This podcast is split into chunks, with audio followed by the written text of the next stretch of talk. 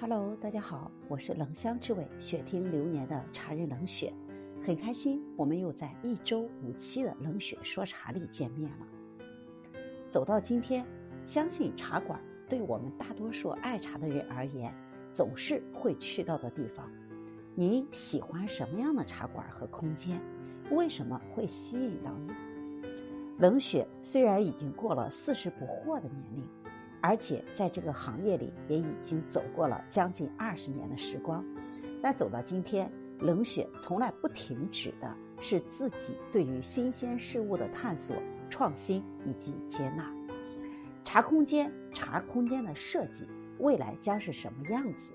其实一直是我每年、每年、每年都会思考的话题，因为这个社会变化太快了。我们经常说，五年你就隔了一个时代。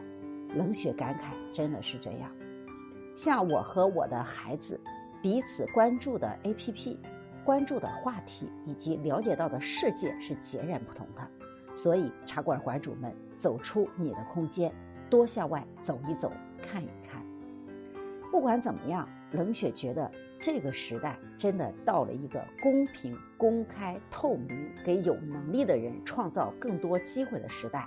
这个时代也是一个。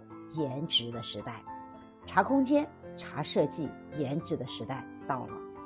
我们中国有一个名词叫做“以貌取人”，大家会觉得“以貌取人”是一种片面的说法，但冷血觉得“以貌取人”真的是形象永远走在能力的前面。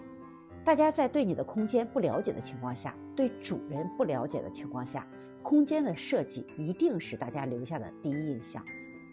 作为在这个茶行业已经十数年的老茶人而言，其实我走进一个空间，主人的能量、主人的功力以及主人的专业度，转一圈已经心目了然，甚至不用坐下来喝一杯茶。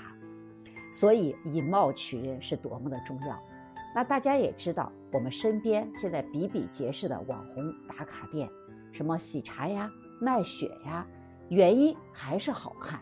从店面的设计到营销的推广，甚至到好看的营业员小哥哥、小姐姐，怎么都长得那么美？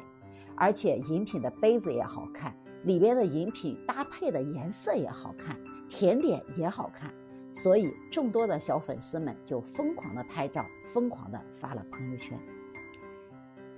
冷雪觉得颜值的好看，真的不单纯是颜值的好看，不单纯是外表的好看。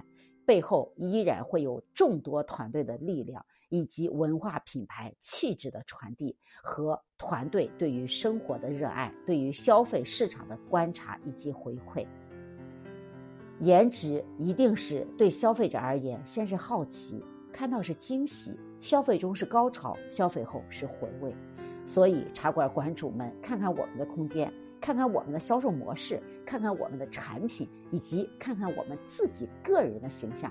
所以，颜值的时代，我们不敢懈怠，努力做一个生命中每一天都是最年轻、最美丽的自己，一天比一天优秀一点点。你就是要优好、美好的颜值时代，背后有着力量支撑的颜值时代在前进。